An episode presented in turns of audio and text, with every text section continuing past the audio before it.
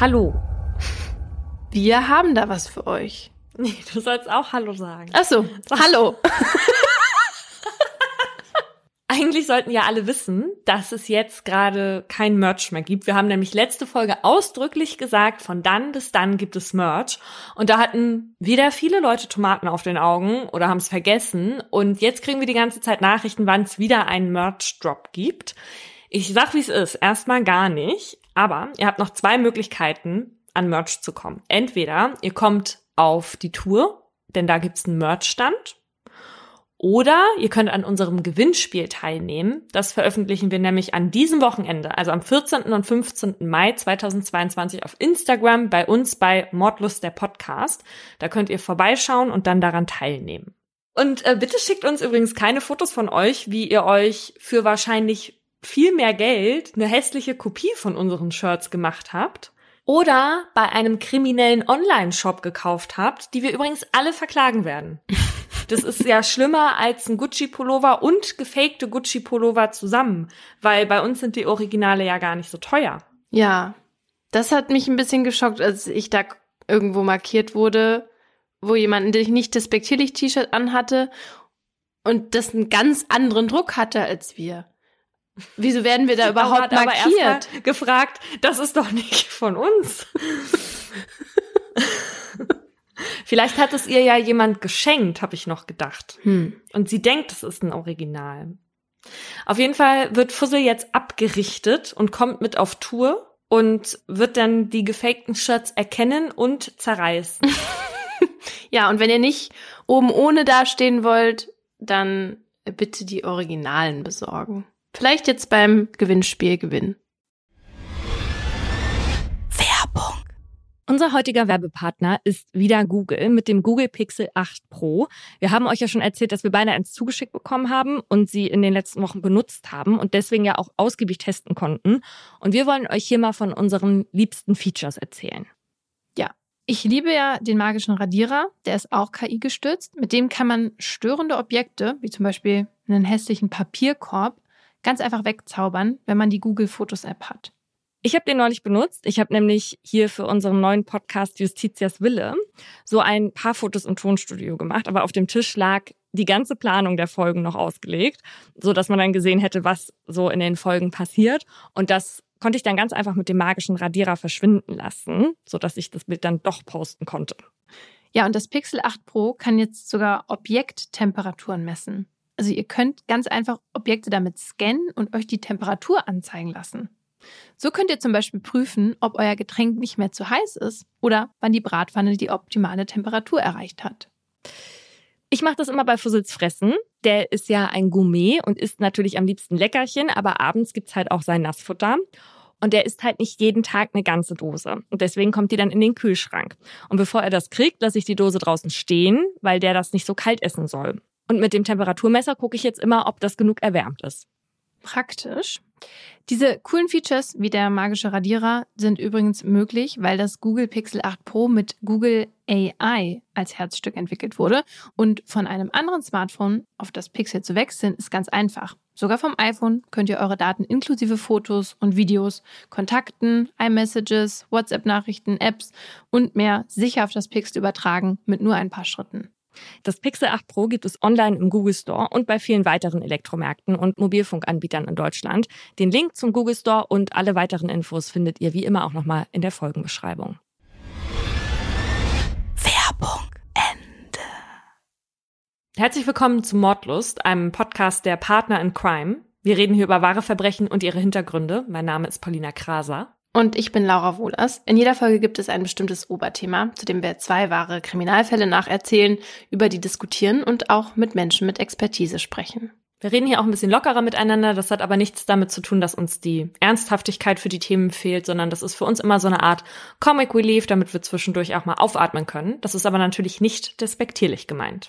Heute geht es bei uns um jugendliche StraftäterInnen, also Menschen wie du und ich, die straffällig werden obwohl wir eigentlich gar nicht mehr offiziell unter Jugendliche fallen, fühlen wir uns ja noch oft so. Aber in dieser Folge geht es nur um Personen zwischen 14 und 18, die Verbrechen begehen. Also eigentlich um Leute, die halb so alt sind wie wir. Ich habe gestern mal so ein bisschen mein Fotoalbum durchgeguckt und ich habe da Videos und Bilder von unserer Tour von 2020 gesehen, ne? Und dachte mir so, scheiße. Also es sieht man mir im Gesicht richtig an, die zwei Jahre. Und ich führe es auf die Arbeit bei Mordlust zurück. Aber wie war das jetzt bei mir? Sieht man mir das auch an? Ich habe jetzt in meinem Fotoalbum nicht nach Bildern von dir von vor zwei Jahren gesucht. In meiner Freizeit beschäftige ich mich ausschließlich mit mir selbst und meinem Narzissmus. Tut mir leid. Oh Mann. Ja, zwei Jahre Pandemie haben sich ja auch angefühlt wie fünf Jahre. Von daher ist das vielleicht ganz natürlich. Dass man so aussieht. Dass man so gestresst aussieht wie wir. Okay. Naja, in dem Fall, den ich euch jetzt erzähle, geht's um Menschen, die tatsächlich noch sehr jung sind und ganz andere Probleme als das Aussehen haben. Ein besserer Übergang fällt mir jetzt nicht ein.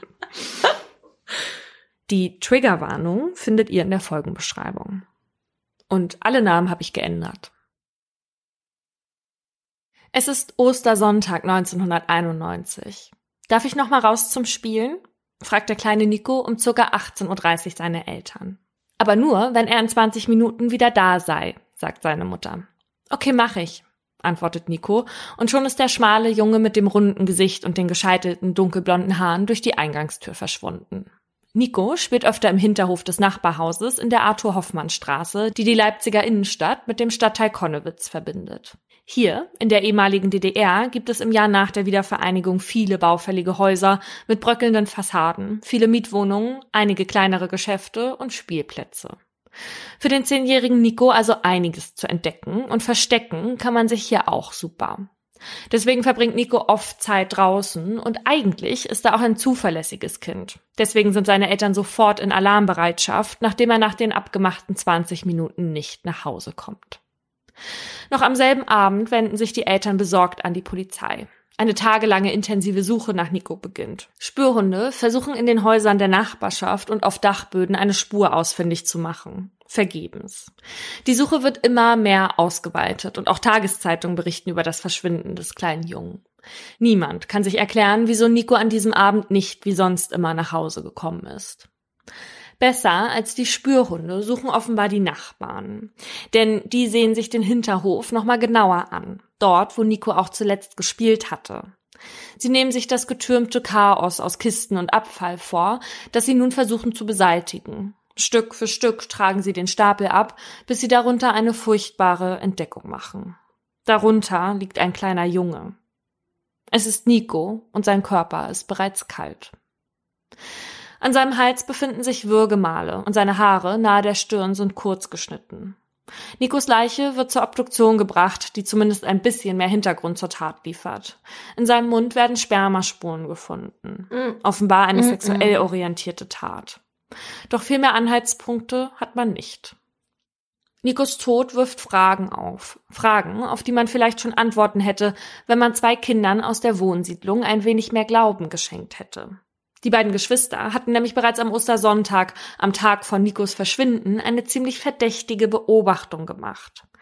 Komm mal her, da ist ein toter Junge, hatte der fünfjährige Philipp zu seiner Schwester Sabine gesagt, während er durch das Küchenfenster auf den Innenhof spähte. Und tatsächlich sah auch Sabine den Blondschopf, der wie ein Sack über den Schultern eines anderen Jungen getragen wurde.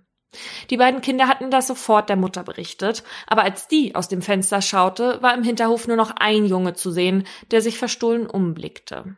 Ihr seht wohl zu viel fern, hatte der Vater erwidert, war dann aber doch in den Hinterhof gegangen, um sich den Jungen vorzunehmen, der dort scheinbar gespielt und dabei mit alten Kisten, Abfällen und Kartons eine ganz schöne Unordnung angerichtet hatte.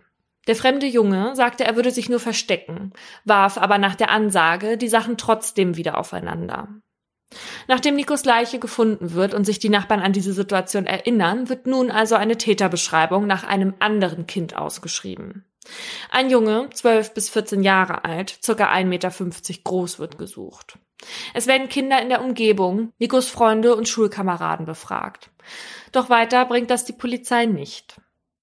Acht Monate ziehen ins Land, in denen die Ermittlungen keinen Fortschritt machen, bis sie schließlich am 6. Dezember 1991 eingestellt werden. Hätten Philipps und Sabines Eltern ihren Kindern mehr Glauben geschenkt, wäre ihr Vater oder jemand anderes aus der Nachbarschaft ein paar Minuten eher in den Hinterhof gegangen, dann hätten sie den Täter, der Nico das angetan hat, auf frischer Tat ertappt. Und dann hätten sie jetzt schon gewusst, dass sie den, den sie suchen, schon bei der Befragung vor sich hatten und er ihnen einfach so durchs Netz gegangen ist. Rückblick. Henry wird an Heiligabend 1977 in Leipzig geboren. Da ist seine Mutter gerade 23 Jahre alt. Er wächst mit einer Schwester und einem Bruder in der Arthur Hoffmann Straße auf. Auffälligkeiten in der Familie gibt es nicht. Die Verhältnisse sind geordnet. Henry ist der einzige, der schon früh aus der Reihe tanzt. Und das schon als Baby. Im Gegensatz zu seinen beiden anderen Geschwistern ist er eher unruhig, zappelt viel und beansprucht die Aufmerksamkeit seiner Eltern enorm. Auch im Kindergarten fällt er auf. Mehr als einmal beißt er seine ErzieherInnen, schlägt um sich und zu Hause zerstört er das Spielzeug seiner Geschwister. Als Henry in die Schule kommen soll, machen sich die Eltern wegen seines aggressiven Verhaltens große Sorgen. Sie finden, dass es für die Einschulung noch ein bisschen zu früh sei und befürchten, dass er noch nicht so weit entwickelt ist, wie es seinem Alter eigentlich entsprechen würde. Deshalb suchen sie sich Hilfe bei einer Beratungsstelle und einem Psychiater. Aber deren Antwort ist, der Junge ist normal. Es bestehe kein Grund zur Sorge. Doch kaum ist Henry eingeschult, werden die Probleme noch größer. Es dauert keine zwei Wochen, da werden die Eltern schon zur Schule zitiert, weil ihr Sohn aggressiv gegenüber anderen sei und den Unterricht störe. Vor allem unter Druck und wenn etwas von ihm verlangt werde, kann er nicht, wie er soll. Als Henry die erste Klasse nicht schafft und sitzen bleibt, entscheiden seine Eltern, ihn auf eine Förderschule zu schicken. Doch die Förderung, die Henry benötigt, gibt es für ihn auch dort nicht. Er hat Angst vor Tests, Angst vor dem Unterricht, er will einfach nicht oder er kann einfach nicht. Für seine Eltern ist ihr Sohn und sein Verhalten ein nervenaufreibendes Mysterium. Die Beratungsstellen sagen alle etwas anderes. Niemand kann einen wirklichen Grund für seine Auffälligkeiten feststellen. Seine Eltern wollen das Beste für ihn, wissen aber nicht, wie sie es ihm geben können und was das überhaupt ist. In ihrer Überforderung beschließen sie, Henry in ein Kinderheim zu geben, in der Hoffnung, dass ihm professionelle ErzieherInnen mehr Stabilität geben können als sie selbst. In dem Heim kommt man nach einer weiteren Untersuchung auf den Gedanken, dass Henry eventuell an einer frühkindlichen Hirnschädigung leiden könnte. Das stand schon mal im Raum, kann aber auch diesmal nicht belegt werden. Henry bleibt nicht lang in diesem Heim und wird verlegt. Diesmal in eins für schwer Erziehbare, weit weg von seinen Eltern, die ihn dort nur selten besuchen. Einmal kommen sie, weil Henry gedroht hatte, vom Dach zu springen. Oft bekommt er jetzt Medikamente, die ihn in Watte packen, seine Aggression dämpfen und ihn ungefährlich machen. Zwei Jahre lang geht das so, dann kommt Henry wieder nach Hause. In diesem Jahr feiert er seinen zwölften Geburtstag. Das Heim hat Henry nicht geholfen, im Gegenteil. Später wird bekannt, dass Henrys eh schon schwieriges Leben dort nochmal eine andere Wendung bekommen hat und ihm Wunden zugefügt wurden, die er später selbst zu heilen versucht. Henry kann noch immer nicht lesen oder schreiben und bemüht sich immer seltener zur Schule. Und wenn doch, dann verlässt er den Unterricht schnell wieder. Seine Eltern schwanken zwischen Frustration und Resignation. Dass er zu Hause jetzt weniger Gegenwind bekommt, sieht Henry als unausgesprochene Erlaubnis an, das machen zu können, was er will. Er bleibt lange weg, kommt nur nach Hause, wenn es ihm passt und klaut Fahrräder und Lebensmittel im Supermarkt. Und dann, am Ostersonntag, sieht er Nico aus einem der Nachbarhäuser in den Hinterhof gehen. Henry kennt Nico. Die beiden gehen zusammen auf dieselbe Schule und obwohl Nico drei Jahre jünger ist als Henry, spielen die beiden manchmal zusammen. Jüngere Freunde gefallen Henry, weil er die besser kontrollieren und manipulieren kann. Die kleineren gucken auf zu dem älteren, der sich mit ihnen abgibt, und Henry nutzt das für seine Zwecke aus. An dem Tag, als Nico seiner Mutter zuruft, dass er noch 20 Minuten draußen spielen will, gesellt sich Henry zu Nico und schlägt vor, dass die beiden sich verstecken können. Als die beiden in einem Schuppen der Häuser sind, so wird es Henry später erzählen, zieht er ein Messer hervor. Um dem kleinen Nico Angst zu machen, schneidet Henry ein paar Haare nahe Henrys Stirn ab und droht damit dasselbe mit seinen Genitalien zu machen. Zieh dich aus, sagt Henry zu Nico und fühlt sich von seiner Angst erregt. Dann vergeht er sich an ihm, auch oral. Boah. Nachdem Henry zum Orgasmus gekommen ist, nimmt er nochmal das Messer, drückt es gegen Nikos Hals und stemmt sein Gewicht so lange darauf, bis Nico unter ihm aufhört zu atmen. All das passiert, während Nikos Eltern denken, ihr Sohn spielt an einem frühen Sonntagabend noch ein wenig im Hinterhof. Nikos Leiche wird von Henry geschultert und über den Hinterhof zu dem Abfallhaufen geschleppt, der von Kisten und Kartons umgeben ist. Und genau dabei sehen ihn Philipp und Sabine aus ihrem Küchenfenster. Kindermund tut Wahrheit kund, sagt man immer, doch im Fall der beiden Geschwister glaubt man nicht daran, als die berichten, einen toten Jungen im Hinterhof gesehen zu haben. Henry verbirgt also Nikos Leiche und damit auch seine eigene Tat. Als Nikos lebloser Körper zwei Tage später gefunden wird und die Polizei beginnt nach dem Täter zu suchen, dauert es nicht lange, bis die Beamtinnen auch vor Henrys Tür stehen. Der behauptet, Nico zwar aus der Schule gekannt zu haben, zur Tatzeit aber alleine unterwegs gewesen zu sein. Die Polizeibeamtinnen halten Henry nicht für verdächtig und weil keine Gegenüberstellung mit den beiden Geschwistern und deren Vater, der Henry im Hof aufgefordert hatte, das Chaos zu beseitigen, stattfindet, kann er auch nicht identifiziert werden. Das gibt Henry ein Gefühl von Überlegenheit. Er, der 13-Jährige, hatte es geschafft, die Polizei an der Nase herumzuführen und ohne Konsequenzen für eine so grausame Tat davonzukommen. Danach, so wird er es später selbst sagen, ist kein Kind mehr vor ihm sicher. Henry nähert sich ab jetzt regelmäßig kleineren Kindern, sucht, wenn er mal zur Schule geht, viel körperlichen Kontakt zu Jungs, allerdings ohne, dass die LehrerInnen erkennen, worauf diese Raufereien abzielen. Wie schon so oft wendet Henry auch Gewalt an, wenn er etwas will und es nicht bekommt, weshalb man ihn auch beim Jugendamt schon gut kennt. Dort ist seine Akte mehrere Seiten lang. Strafrechtlich zur Rechenschaft gezogen wird Henry aber nicht, und um einen weiteren Eintrag wegen Nico muss Henry sich keine Gedanken machen, denn die Ermittlungen sind mittlerweile eingestellt. Seine bevorzugten Opfer sind kleine Jungs. Manche davon sperrt er vorher auf dem Spielplatz aus und nähert sich ihnen, wenn sie alleine sind oder sie niemand sieht. Dann macht er ihnen Angst und lockt sie in eine Ecke, in Schuppen oder Wälder. Manchmal zerrt er SchulkameradInnen sogar hinter eine Toilette und dann missbraucht er sie. Wenn gerade keine Jungs in der Nähe sind, vergeht er sich an Mädchen. Am Ende macht er den Kindern so viel Angst, dass die ihn nicht verraten und Henry weiter ungehindert seine gewalttätigen Missbrauchsfantasien ausleben kann. Wenn er sich an einem Opfer vergeht, dann macht er das rücksichtslos. Henry ist nicht in der Lage, Empathie für sie zu empfinden. Er benutzt sie wie ein Objekt, ohne darüber nachzudenken, wie sie sich dabei fühlen oder wie sie in Zukunft unter seiner Tat leiden werden. Die Tötung von Nico ist mittlerweile knapp ein Jahr her, als Henry sich am 14. Februar 1992 wieder einmal auf einem Spielplatz rumtreibt. Dort gibt er sich als coolen Spielgefährten für die Kinder aus, die an diesem Tag dahin gekommen sind, um sich auszutoben. Darunter auch David. Der Achtjährige war an diesem Nachmittag von zu Hause mit seinem Plastikschwert aufgebrochen und hatte auf dem Spielplatz einige Freunde wieder getroffen. Henry kennt er noch nicht. Im Laufe des Nachmittags beginnt es zu regnen und irgendwann ist nur noch ein anderer, viel älterer Junge mit ihm da. Henry. Dieser erzählt David von einem verlassenen Haus in der Nähe, in dem es spuken soll, und von einem Autowrack, das auch ganz toll sei. David ist begeistert und erklärt sich sofort einverstanden, mit Henry mitzugehen. Doch das schillernd beworbene Geisterschloss ist einfach nur eine marode Garage. Das Autowrack aber steht dort, das David gerne mal von innen sehen will und gerade dabei ist reinzuklettern, als plötzlich eine kleine Flamme vor ihm auftaucht. Es ist die eines Feuerzeugs, das Henry gefährlich nahe an David dranhält. Wenn du jetzt nicht tust, was ich sage, brenne ich dir die Haare runter, sagt er. David kriegt einen Schubs, durch den er auf der Rückbank landet. Henry befiehlt ihm, sich auszuziehen. Dann wird er oral und anal vergewaltigt.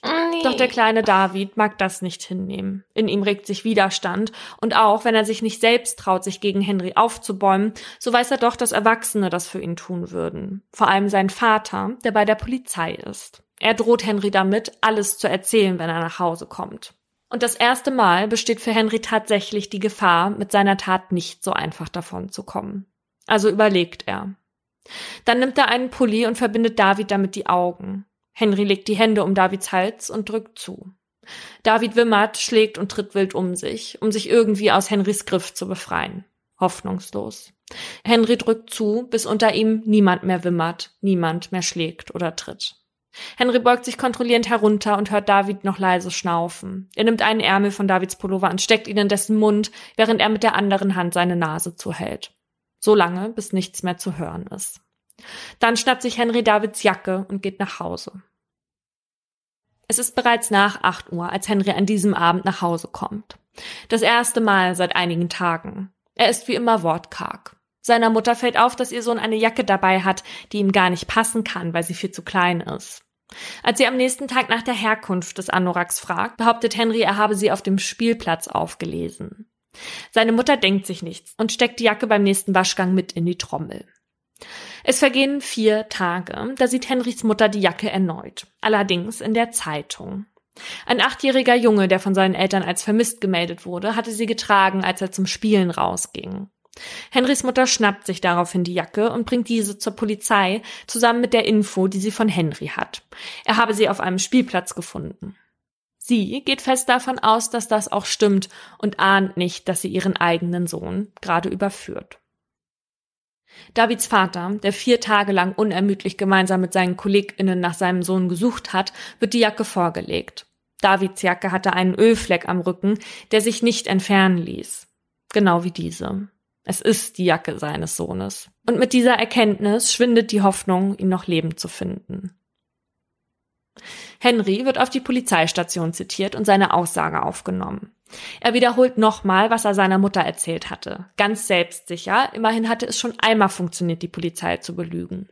Die Jacke habe er auf dem Spielplatz gefunden und sei davon ausgegangen, dass sie niemandem gehöre. Doch überzeugen kann er die PolizistInnen nicht. Als die nicht locker lassen, tischt er eine neue Geschichte auf. Doch, ja, ja, ja, ja. Mit dem Jungen, der die Jacke vorher getragen hatte, hatte er sogar gespielt, aber der sei irgendwann nach Hause gegangen. Erst als das Ermittlungsteam wechselt und zwei andere Beamtinnen Druck auf Henry ausüben, gesteht er. Emotionslos und fast ein bisschen stolz, wenn er ins Detail geht.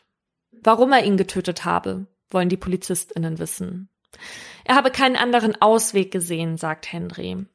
Dass er diesmal nicht lügt, wird spätestens dann grausame Gewissheit, als er die Polizei zum Autowrack führt, unter dem die nackte Leiche des kleinen David mit blauen Mülltüten bedeckt liegt. Ein Anblick, der selbst hartgesottene ErmittlerInnen zerbrechen lassen könnte.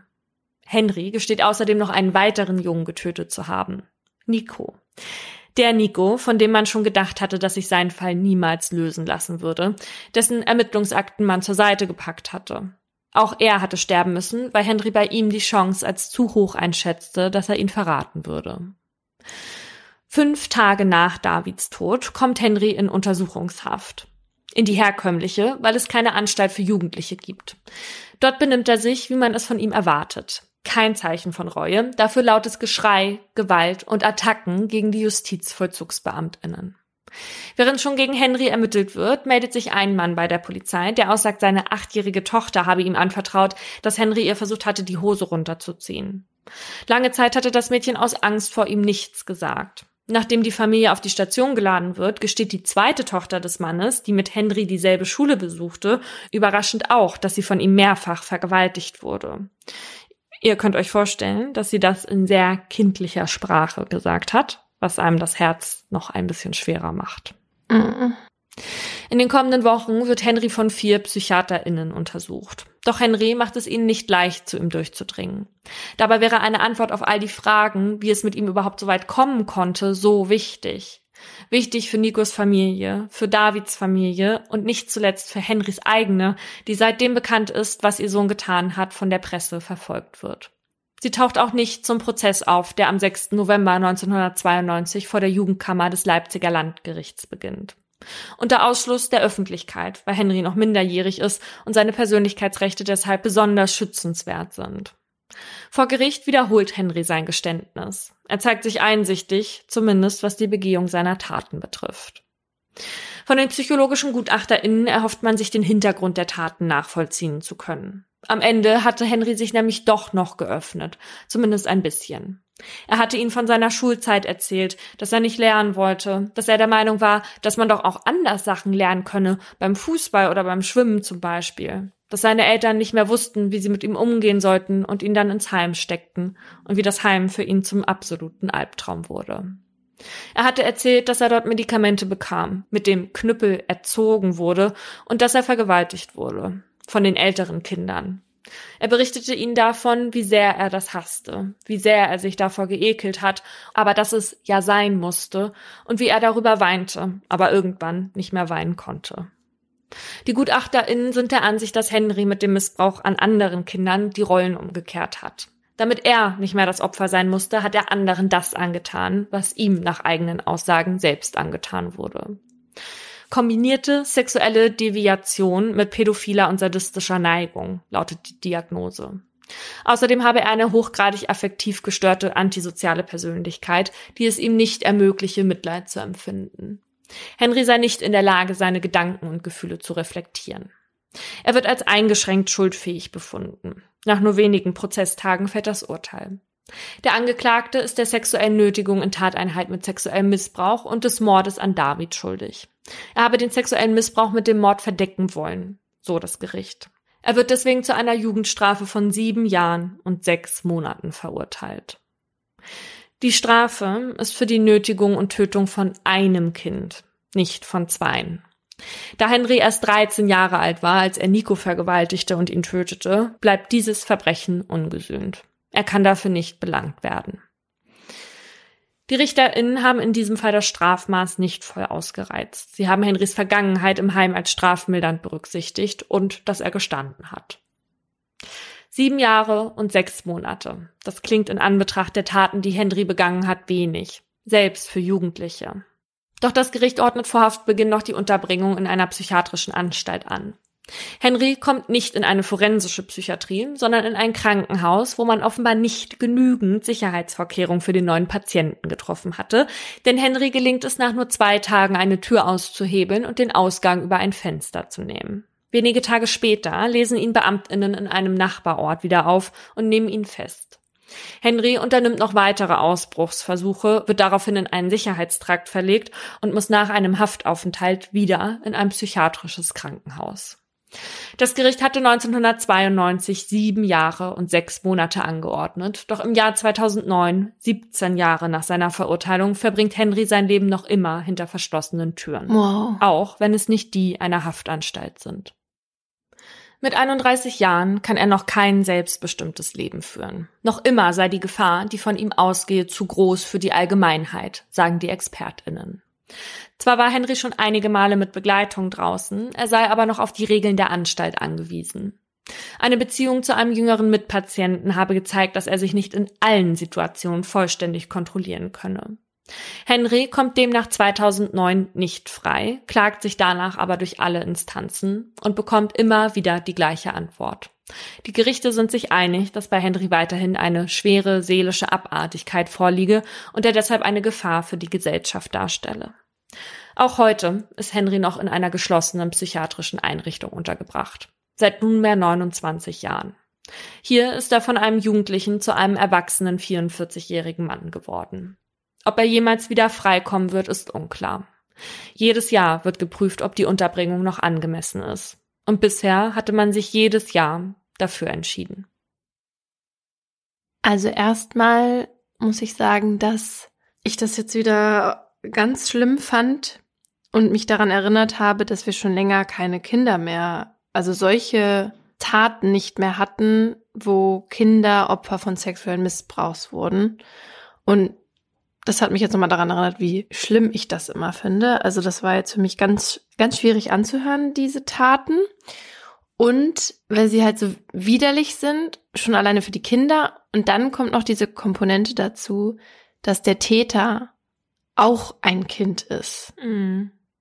Das ist halt nicht das typische Bild, was man von einem Täter oder einer Täterin hat, ne? Genau, man, man hat ein anderes Bild und hat, also ich persönlich kann dann viel mehr Wut aufbringen, wenn ich diesen älteren Herren dann sehe, der sowas macht, als wenn ich einen 13-Jährigen vor mir sehe, der das macht, der danach dann auch noch erzählt, dass er selber das erlebt hat und es auch ganz schrecklich fand und es für mich auch irgendwie Sinn ergibt, wenn die PsychologInnen danach sagen, dass er das vielleicht gemacht hat, um ja die Rollen umzukehren, dass er mal die Macht hat und nicht das Opfer ist, ne? Also Kinder kommen ja in den seltensten Fällen dazu, einfach so ja. Taten, Straftaten, solche Straftaten zu begehen. Die sind ja in der Regel vorher Opfer gewesen. Ja, also ich finde das einen ganz, ganz tragischen Fall auch, dass er jetzt 44 Jahre alt ist und seitdem er 14 ist, nicht mehr in Freiheit war.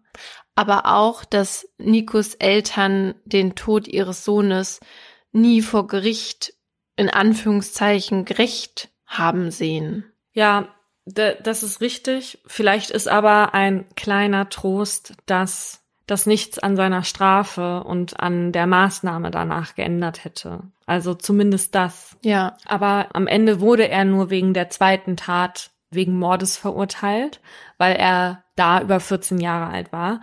Aber man fragt sich ja schon, was wäre denn jetzt gewesen, wenn Henry nach der ersten Tat aufgeflogen wäre? Also ich meine, wir wissen ja, strafmündig ist man nach Paragraph 19 des Strafgesetzbuches erst ab 14 und vorher kann man ja für die Taten nicht belangt werden. Aber passiert dann wirklich gar nichts. Darum geht's jetzt in meinem Aha. Und dazu habe ich mir einen anderen Fall angesehen, der sich 2016 in Bad Schmiedeberg ereignet hat. Und zwar wurde damals der 13-jährige Tim, die Namen sind geändert, vermutlich mit einem Stein erschlagen von einem 13-Jährigen. Oh Michi hatte mehrfach auf seinen Schulkameraden und Freund, mit dem er gerne draußen gespielt hatte, mutmaßlich mit einem Stein eingeschlagen, bis der seinen Verletzungen erlag. Seine Leiche wurde einen Tag später in einem Gebüsch gefunden. Und Michi gestand dann auch die Tat, aber viel mehr ist nicht bekannt, weil das halt meistens so ist, wenn Kinder Opfer sind oder halt eben TäterInnen, dass so wenig wie möglich nach außen dringt, um die halt zu schützen. Und weil er ja jetzt noch keine 14 war und seine Eltern sich auch nicht der Unterlassung schuldig gemacht haben, weil man mit 13 Jahren natürlich nicht permanent beaufsichtigt werden muss und, und da auch eine Art Selbstständigkeit hat, sitzt dann an diesem Abend die ganze Familie zusammen am Abendbrotstisch oder was? Kann man mhm. sich überspitzt fragen vielleicht?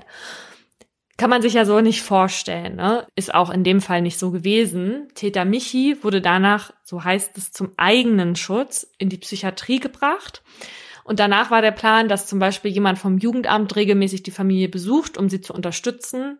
In so einem Fall sind nämlich die Erziehungsberechtigten und das Jugendamt für diese Problemlösung dann zuständig und nicht ein Gericht. Und das geht vor allem wegen der sogenannten Jugendhilfe, die bei uns im Sozialgesetzbuch verankert ist. Und die ist unter anderem dazu da, Jugendlichen ihr Recht zuzugestehen, eine eigenverantwortliche und gemeinschaftsfähige Persönlichkeit zu werden. Und eine Aufgabe von der Jugendhilfe ist eben Eltern bei ihrem Erziehungsauftrag zu unterstützen. Und deswegen kann das Elternrecht dann auch eingeschränkt werden, und zwar durch das Wächteramt des Staates, der nämlich über die Ausübung der Pflege und Erziehung durch die Eltern wacht.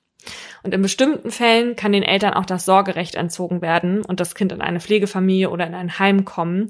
Und das würde halt dann passieren, wenn man denkt, das Kind ist zu Hause jetzt nicht gut aufgehoben oder hat auch schon Aggressivität gelernt. Und in dem Fall war das tatsächlich auch so, dass Täter und Opfer beide offenbar nicht aus guten Verhältnissen stammten.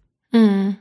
Ach so, und dazu mal, mir ist das auch aufgefallen, dass wenn Heime bei uns ein Thema sind, dann sind die natürlich immer Teil eines Prozesses einer Person gewesen, die irgendwann strafrechtlich auffällig geworden ist. Mhm. Aber für viele Menschen ist ja ein Heim die absolut beste Lösung und viel besser als das, wo sie eigentlich herkommen. Ja. Weil es da Leute gibt, die auf sie aufpassen und Heime sind halt immer so verschrien mit Missbrauchserfahrungen und sicherlich hat es die auch gegeben, aber für viele Menschen sind das halt einfach so die rettenden Anker. Ja. Es gibt aber auch noch andere Möglichkeiten, um Kinder auch noch zu unterstützen. Und das wäre, wenn festgestellt wird, beispielsweise, dass das Kind eine psychische Störung hat und dann würde ein Richter oder eine Richterin die Unterbringung in einer Kinder- und Jugendpsychiatrie anordnen. Das wäre dann tatsächlich eine Art Freiheitsentzug, die von einem Gericht angeordnet wird. Es geht hier aber halt nicht um Strafe, sondern eben um die Therapie, die das Kind braucht. Und was mich im ersten Moment so ein bisschen schockiert hatte, ist, dass gegen Verdächtige unter 14 Jahren ja auch gar nicht ermittelt werden kann. Mhm. Und Ermittlungen sind ja sehr wichtig, um die ganzen Hintergründe und so aufzuklären. Das wird aber trotzdem gemacht. Es wird halt nur nicht direkt gegen die tatverdächtige Person ermittelt. Und irgendwann werden die Ermittlungen dann auch wieder eingestellt und sind zumindest strafrechtlich nicht relevant. Im Zivilprozess können die Eltern des Opfers aber natürlich noch auf Schadenersatz oder Schmerzensgeld klagen. Und das auch nicht nur gegen die Eltern, des unter 14-Jährigen oder der unter 14-Jährigen, weil im Zivilrecht gibt's nämlich andere Altersabstufungen. Da kann man schon ab sieben Jahren für verursachte Schäden haftbar gemacht werden. Wenn nämlich festgestellt wird, dass das Kind wusste, dass es sich nicht richtig verhält. Und das mhm. nennt man beschränkte Deliktfähigkeit. Und die beginnt halt ab sieben. Davor ist man auch zivilrechtlich nicht zu belangen. Okay. Also bis sechs bist du quasi frei. Kannst alles machen, was du willst. Ich weiß, uns hören hier wahrscheinlich keine Sechsjährigen zu. Ich hoffe es. Aber erzählt's euren kleinen Geschwistern. Werbung. Paulina, es gibt ja ziemlich viele Gründe, warum es sinnvoll ist, eine neue Sprache zu lernen. Also für mhm. Urlaubsreisen oder für die Arbeit zum Beispiel auch. Ich fände es für Mordlust zum Beispiel gut, wenn unsere Redakteurinnen Sprachen sprechen würden wie Dänisch oder Indonesisch. Ja, damit wir dann auch Fälle von da behandeln können. Und das fällt uns nämlich immer schwer, weil wir natürlich nicht die Artikel so lesen können. Und unser Vertrauen in Sprachübersetzungs-Apps ist relativ gering aktuell noch. Das stimmt. Und deswegen habt ihr hier auch schon länger kein Auslandsspezial mehr gehabt, was natürlich schade ist. Aber ja, ich finde das halt einen guten Anreiz für unsere Redakteurinnen und ich kann auch gleich mitliefern, wie sie das machen können, also eine neue Sprache lernen, und zwar mit Bubble, der preisgekrönten Sprachlern-App, wo man eben neben Englisch, Spanisch und Italienisch und solchen Sprachen auch sowas wie Indonesisch oder Dänisch lernen kann. Und bei Bubble macht man das alles mit Lektionen, die alltagsrelevante Themen behandeln und kurze, realistische Dialoge enthalten, damit man halt das, was man gelernt hat, auch direkt im echten Leben anwenden kann. Außer man liest jetzt über Verbrechen und braucht das Jura-Vokabular. Dafür gibt es bei Bubble die etwas schwereren Lektionen. Denn die Kurse sind individuell auf die verschiedenen Lernziele ausgerichtet und auch für jedes Sprachlevel verfügbar. Und da die Lektionen nur so 15 Minuten dauern, kann man das Sprachenlernen auch wirklich überall reinquetschen, ob man jetzt auf dem Weg zur Arbeit ist oder im Wartezimmer sitzt. Und neben den Lektionen gibt es auch noch Podcasts, Spiele oder auch Online-Gruppenunterricht. Also so bleibt das Lernen dann auch abwechslungsreich und nicht wie damals in der Schule irgendwie stumpf im Frontalunterricht. Und falls ihr jetzt auch eine neue Sprache lernen wollt, egal ob für die Recherche von Verbrechen oder den Urlaub, dann zahlt ihr jetzt mit dem Code Mordlust, M-O-R-D-L-U-S-T, nur für sechs Monate, erhaltet aber zusätzlich weitere sechs Monate des neuen Bubble-Abos geschenkt. Der Code gilt bis zum 30. April 2024. Der gilt aber nicht für Bubble Live. Infos und Code einlösen auf bubble.com slash Mordlust und alle Infos findet ihr auch nochmal in unserer Folgenbeschreibung.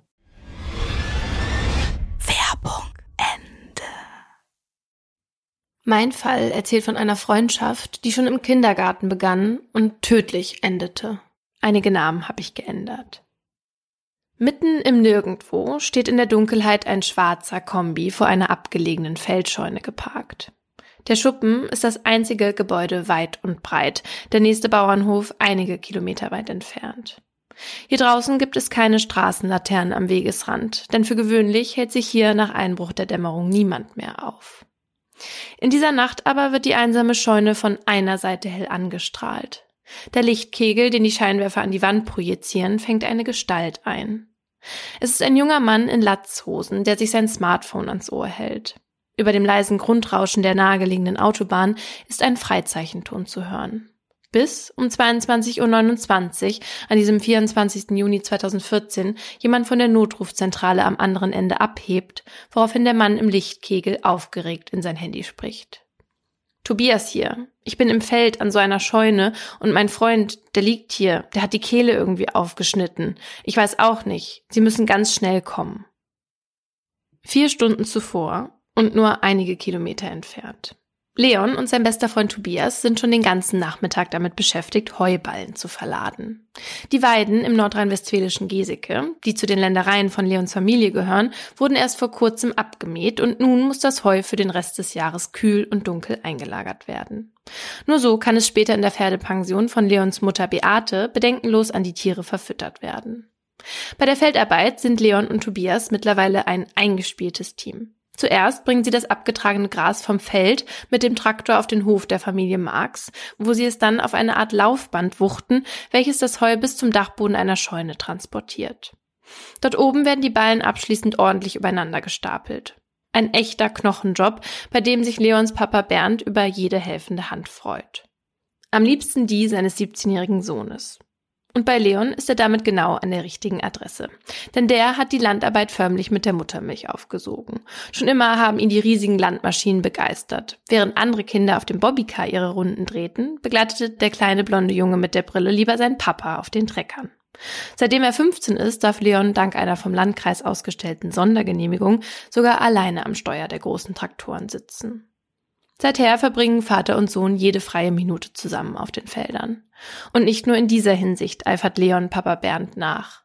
Vor kurzem hat er seine Ausbildung zum Straßenwärter in Lippstadt begonnen, bei der Firma, bei der auch sein Vater hauptberuflich angestellt ist.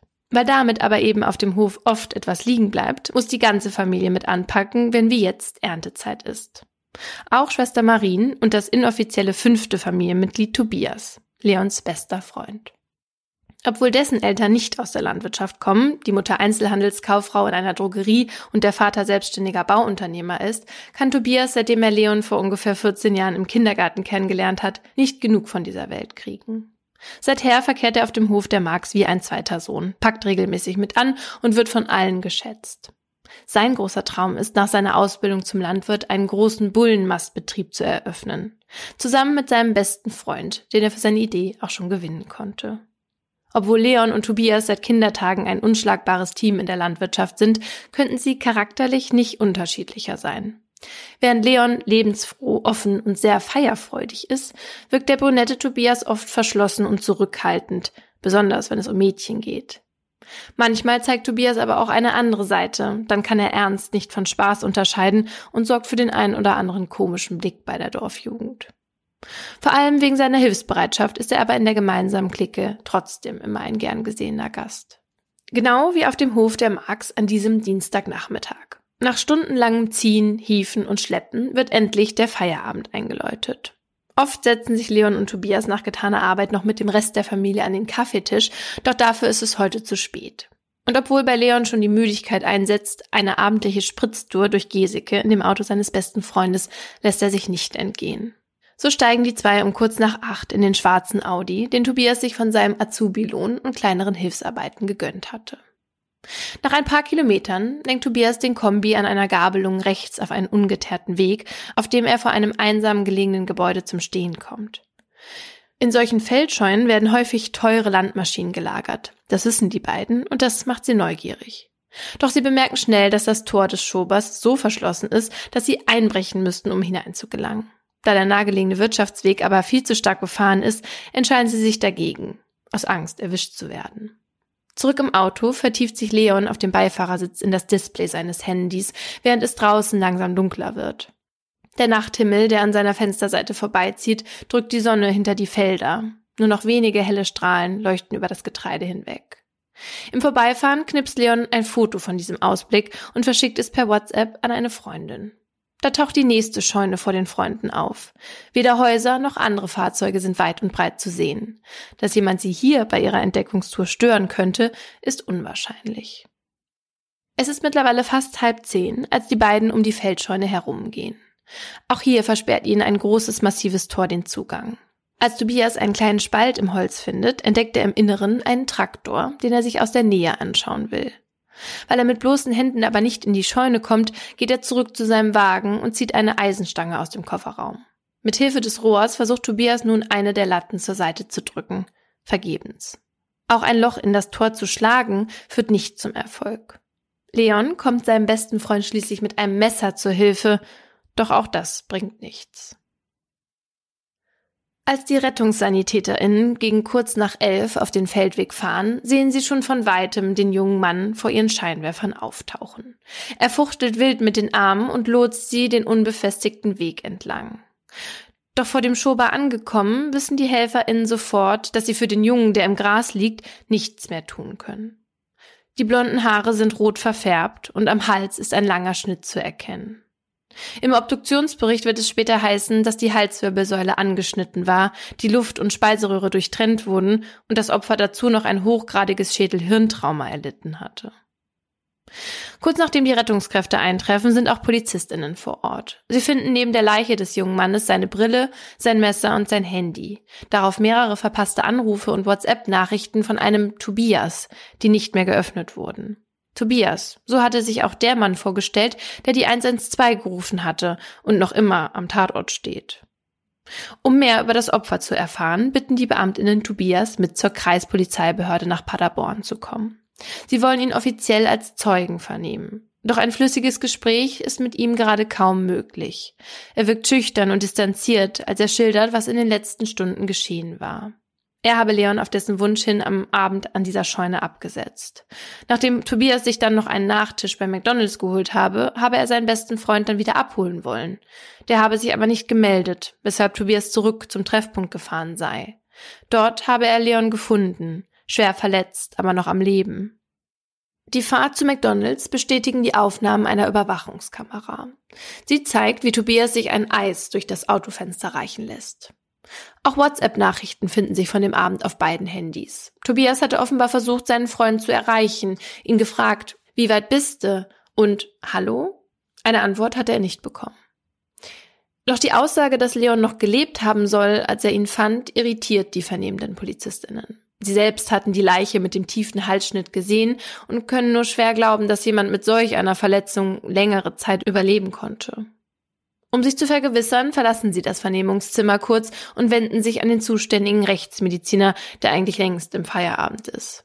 Der bestätigt ihre Vermutung. Oh. Leon hätte laut Pathologen den Kehlenschnitt nur wenige Minuten überleben können. Aber das hieße im Umkehrschluss, dass Tobias zumindest anwesend war, als sein bester Freund erstochen wurde. Als Kolleginnen von der Polizei ungefähr zur selben Zeit bei den Marks vorfahren, kann dort im dunklen Bauernhaus niemand ahnen, was sich gleich aus ihrem schlaftrunkenen Zustand reißen wird. Leon ist tot. Und sofort sind alle Anwesenden hellwach. Papa Bernd verlässt ohne zu zögern das Haus. Lasst mich in Ruhe, sagt er, während er in die Dunkelheit verschwindet. Drinnen bricht Mama Beate zusammen. Sie hatte zwar auch gehört, was die Beamtinnen ihr da gerade gesagt haben, verstehen kann sie es aber nicht.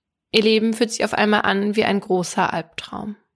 Und auch als die Sonne am nächsten Morgen aufgeht, scheint dieser nicht enden zu wollen. Denn jetzt müssen sie ihren Verwandten die furchtbare Nachricht überbringen.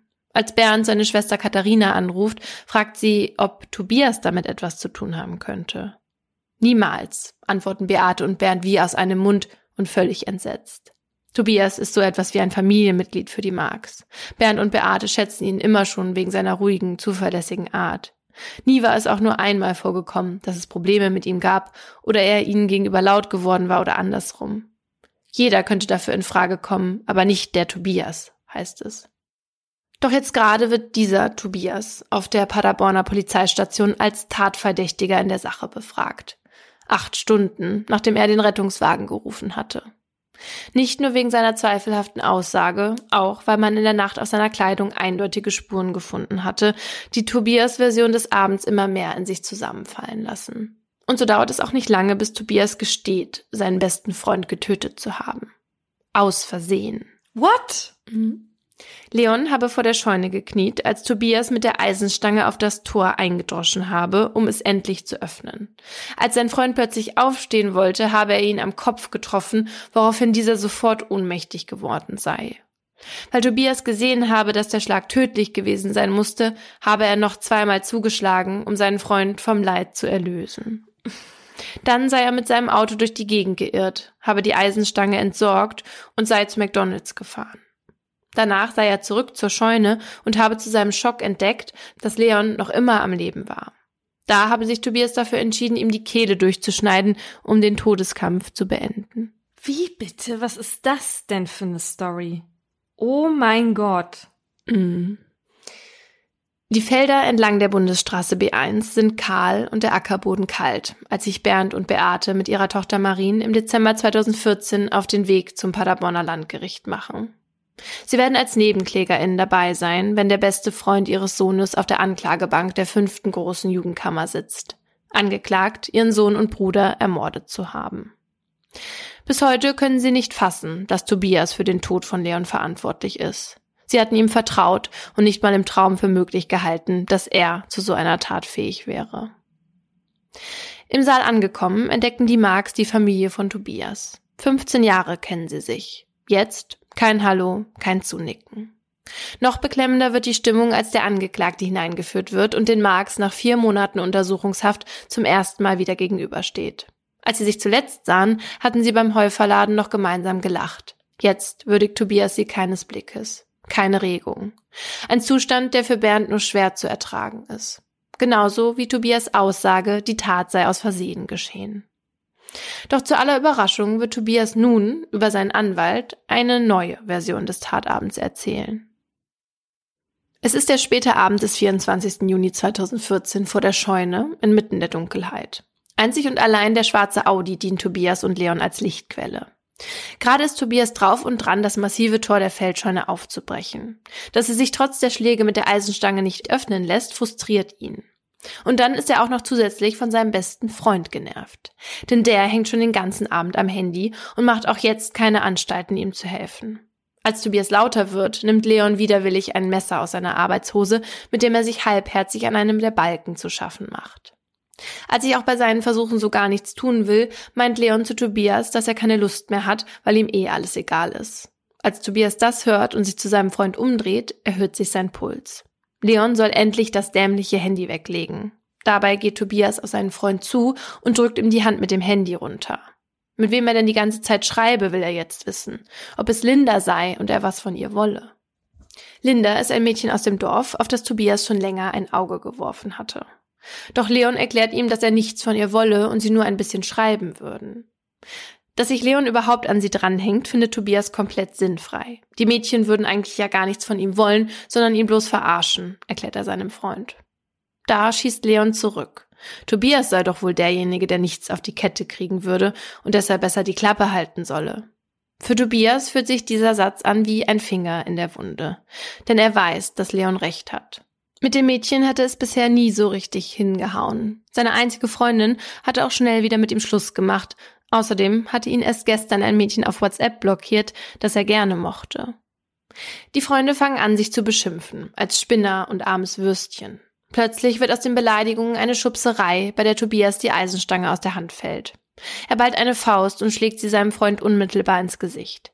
Leon drückt Tobias daraufhin mit ganzer Kraft von sich weg, sodass der ins Straucheln gerät. Kochend vor Wut greift Tobias zum Metallrohr und noch bevor Leon fliehen kann, schmettert er es mit voller Wucht seitlich gegen den Hinterkopf. Bewusstlos sackt Leon auf der Stelle in sich zusammen. Aus seinen Ohren sickert das Blut. Noch zwei weitere Male holt Tobias aus. Als er bemerkt, dass Leon noch immer atmet, holt er das Messer aus seinem Auto und beendet das Leid seines Freundes. Das Leid. Das Leben. ja. Das Leid, das hat er explizit so gesagt. Ja. In seiner Version. Es ist die dritte Variante der Tatnacht, die Tobias hier gerade hat verlesen lassen. Erst wollte er gar nichts mit dem Tod seines Freundes zu tun gehabt haben, dann war es ein Versehen und jetzt ein aus den Fugen geratener Streit. Die Version macht deutlich, auf welches Urteil die Verteidigung aus ist. Totschlag. Das sieht die Staatsanwaltschaft allerdings etwas anders. Laut Staatsanwalt handelt es sich nämlich um einen heimtückischen Verdeckungsmord.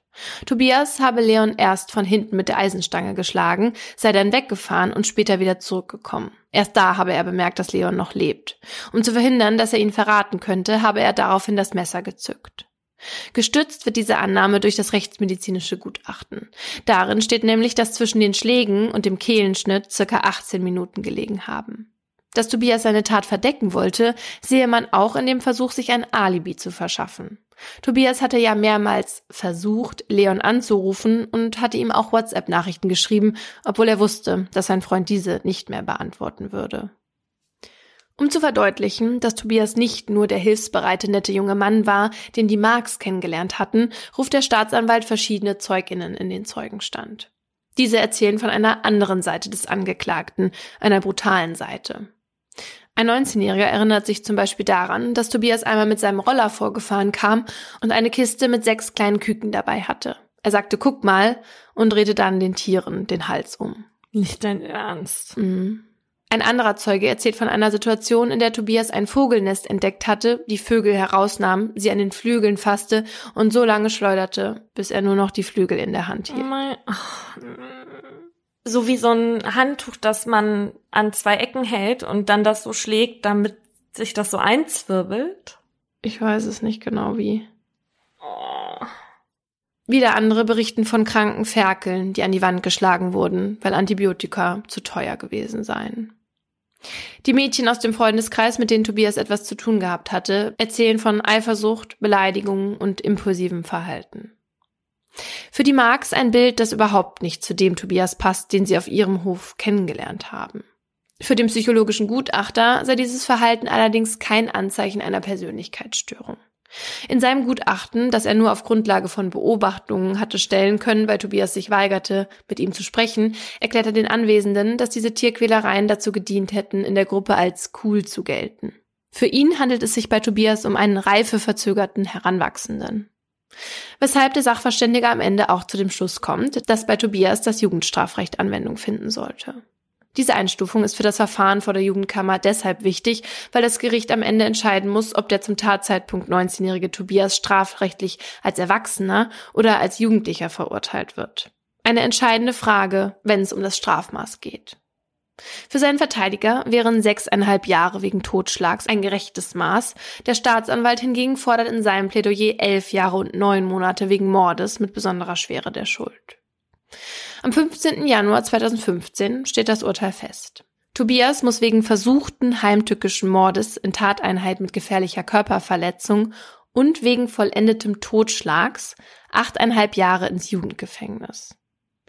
Das Gericht begründet seine Entscheidung, also dass es versuchter Mord und Totschlag war, damit, dass Leon aufgrund der tödlichen Schläge gegen seinen Kopf bereits dem Tode geweiht gewesen sei und seinen Freund deshalb niemals hätte anzeigen können. Daher sei das Durchschneiden der Kehle nicht als Verdeckungsmord, sondern als Totschlag zu bewerten. Das Erschlagen mit der Eisenstange sei hingegen ein versuchter Mord aus Heimtücke. Und beide Taten einzeln zu werten, weil zwischen ihnen fast 20 Minuten gelegen haben. Mhm. Hab ich auch noch nie gehört. So. Für Leons Familie ist das Strafmaß ein Schlag ins Gesicht. Sie hatten gehofft, dass Tobias wegen Mordes so lange wie möglich hinter Gittern sitzen müsste und befürchten jetzt, dass er schon in ein paar Jahren wieder auf den Feldern in Geseke unterwegs sein könnte. Das wollen sie nicht, weshalb sich Bernd und Beate dafür entscheiden, in Revision zu gehen. Elf Monate dauert es, bis ihnen die Karlsruher RichterInnen Recht geben. Am 3. Dezember 2015 entscheidet der BGH, dass der erstinstanzliche Richterspruch aufgehoben werden muss. Denn anders als das Landgericht stuft der BGH den Schlag mit dem Eisenrohr und das Durchtrennen der Kehle nicht als zwei einzelne Taten, sondern als zusammenhängendes Geschehen ein. Zudem sei das Mordmerkmal der Heimtücke nicht ausreichend geprüft worden. Bis zum nächsten Prozess vergeht ein halbes Jahr, in dem Leons Eltern in all ihrer Trauer neue Hoffnung schöpfen. Eine gerechte Strafe gibt es zwar nicht für den Tod ihres Sohnes, aber sie wollen das maximale Strafmaß für Tobias und dass er als Mörder aus dem Verfahren geht. Denn mittlerweile ist sich Familie Marx sicher, was der wahre Grund für den Tod ihres Sohnes war. Rache. Mhm. Sechs Wochen vor Leons Tod bekommt Tobias grünes Licht vom Land für seine XXL-Bullenzucht. Mit dem Sohn eines Bauern aus der näheren Umgebung wird er sich auch schon über ein passendes Grundstück einig, bis dessen Vater ein Veto einlegt. Tobias versucht es daraufhin bei anderen Landwirtinnen, doch niemand verkauft ihm Fläche für sein Bauvorhaben. Dann stirbt 14 Tage vor Leons Tod plötzlich Leons Onkel auf mysteriöse Weise. Leons Papa Bernd findet ihn am Fuße einer Treppe mit einer Wunde am Hinterkopf. Bernd und seine Schwester Katharina haben ein merkwürdiges Gefühl und rufen die Polizei. Nicht dein Ernst. Denn im Haus des Onkels waren Ordner aus den Schränken geräumt und der Kerzenständer, auf den der Onkel mit dem Kopf gefallen war, stand normalerweise nicht am Fuße der Treppe. Doch Gerichtsmedizin und Staatsanwaltschaft schließen aufgrund der Auffindeposition und des Blutalkoholspiegels des Opfers ein Verbrechen aus. Für Tobias scheint der Tod des Onkels seines besten Freundes aber eine glückliche Fügung zu sein, denn er kann Leon überzeugen, mit ihm gemeinsam die Bullenzucht aufzuziehen, und zwar auf dem Hof des verstorbenen Onkels. Sie sehen sich dort auch schon um und planen, was sie alles umbauen würden und wo was hinkäme bis Bernd Marx den Fantasien seines Sohnes ein Ende macht. Du machst erstmal deine Ausbildung fertig und wenn du dich danach in der Landwirtschaft selbstständig machen willst, dann alleine, ist sein Urteil. Und damit war der Traum der Bullenzucht für Tobias ein zweites Mal gestorben. Dank der Marx. Das sei der Grund für den Mord an ihrem Sohn, glauben Bernd und Beate. Und von dieser Theorie erzählen sie auch ihrem Anwalt, der die mit in den zweiten Prozess nimmt. Es ist der 16. Juni 2016. In acht Tagen jährt sich der Todestag von Leon ein zweites Mal. Wieder ist Erntezeit und die Mähdrescher kreisen auf den Geseker Feldern, als der Prozess beginnt. Noch einmal wird der Tatabend aufgerollt, noch einmal dieselben Zeuginnen gehört. Diesmal wird auch die Möglichkeit mit einbezogen, dass es nicht um Mädchen, sondern um Geld und Tobias Zukunftspläne gegangen sein könnte und das Mordmerkmal der niedrigen Beweggründe in den Raum geworfen. Dafür sprechen die Zeuginnen, Mädchen aus der Clique, die erzählen, dass es zwischen den beiden niemals Konkurrenz um Frauen gegeben habe. Außerdem wird das Mordmerkmal der Heimtücke genauer geprüft. Die Verteidigung rückt ein Detail in den Fokus, das beim ersten Prozess keine Rolle gespielt hatte. Die Rechtsmedizin hatte an Leons Mund eine kleine Wunde entdeckt. Die sei der Beweis dafür, dass die beiden Jungs vor der Tat miteinander gekämpft haben müssen. Das wiederum würde bedeuten, dass Leon nicht arglos gewesen war, sondern mit einem weiteren körperlichen Angriff hätte rechnen müssen, womit Tobias Handeln nicht heimtückisch gewesen sei. Und dann passiert am letzten Verhandlungstag das, womit niemand so wirklich rechnet. Tobias will nun doch mit dem psychologischen Sachverständigen sprechen. Sein Verteidiger rechtfertigt diesen Sinneswandel damit, dass seinem Mandanten in den vergangenen Tagen vieles durch den Kopf gegangen sei. So schildert der Gutachter schließlich, wie sich Tobias ihm gegenüber emotional geöffnet hat. Dass er Angst vor der Verurteilung habe, sich schäme vor der Reaktion seiner Mitmenschen und klarstellen wolle, dass es ihm niemals ums Geld gegangen war. Kurz vor Ende der Verhandlungen fordert Tobias Verteidiger erneut sechseinhalb Jahre für Totschlag. Der Staatsanwalt hingegen zeigt sich wieder überzeugt, dass die Tat ein Mord aus Heimtücke gewesen ist, für den Tobias neun Jahre ins Gefängnis soll. Für Leons Eltern reicht auch diese Strafe nicht aus. Der Nebenklagevertreter fordert 13,5 Jahre. Bevor sich das Gericht zur Urteilsfindung zurückzieht, hebt Tobias seinen Kopf, um zum ersten und einzigen Mal vor allen Anwesenden zu sprechen. Dabei klingt er ruhig und gefasst. Es tut mir unendlich leid. Ich weiß, dass ich das niemals rückgängig machen kann. Dann betreten die RichterInnen den Sitzungssaal ein letztes Mal im Scheunenmordprozess, wie die Presse ihn nennt. Tobias muss wegen Totschlags mit besonderer Schwere der Schuld für sieben Jahre und neun Monate ins Gefängnis. Am Ende glaubten die RichterInnen Tobias Aussagen rund um den eskalierten Streit über Mädchen. Und da niemand das Gegenteil bezeugen könne und es keinen Beweis für ein anderes Motiv gäbe, gelte im Zweifel für den Angeklagten. Während sich Tobias bei der Verkündung völlig reglos zeigt, trifft das Strafmaß die Marx erneut mit voller Wucht. Zwei Jahre hatten sie für ein höheres gekämpft, jetzt sind es sogar neun Monate weniger als bei der ersten Verurteilung. Wenn man heute auf der Landstraße an der abgelegenen Feldscheune vorbeifährt, wirkt alles genauso idyllisch wie vor dem 26. Juni 2014. Ringsherum blüht im Sommer das Getreide, genauso wie auf den nur wenige Kilometer weit entfernten Äckern der Marx. Leons Familie betreibt ihren kleinen Bauernhof auch heute noch und Leons Zimmer im Bauernhaus sieht noch genauso aus wie an dem Tag, als er es zum letzten Mal verließ. Das Einzige, was dazugekommen ist, ist ein großes Foto. Darauf zu sehen ein strahlender Leon, so wie er sich am wohlsten fühlte, in blauer Latzhose und lässig an einen großen Traktor gelehnt. Oft hatten die Marx überlegt, die Ländereien zu verpachten und die Maschinen zu verkaufen. Aber das würde sich wie Aufgeben anfühlen. Außerdem fühlen Papa Bernd und Mama Beate sich ihrem Sohn auf den Feldern am nächsten. Und es wurde nie aufgeklärt, wie der Onkel jetzt starb. Nee. Das macht mich ja wahnsinnig. Ja. Also er hatte schon, das war schon bekannt, dass er ein Alkoholproblem hatte. Aber wir wissen auch aus anderen Fällen, dass man Tötungsdelikte ganz gut als Treppenstürze verdecken kann.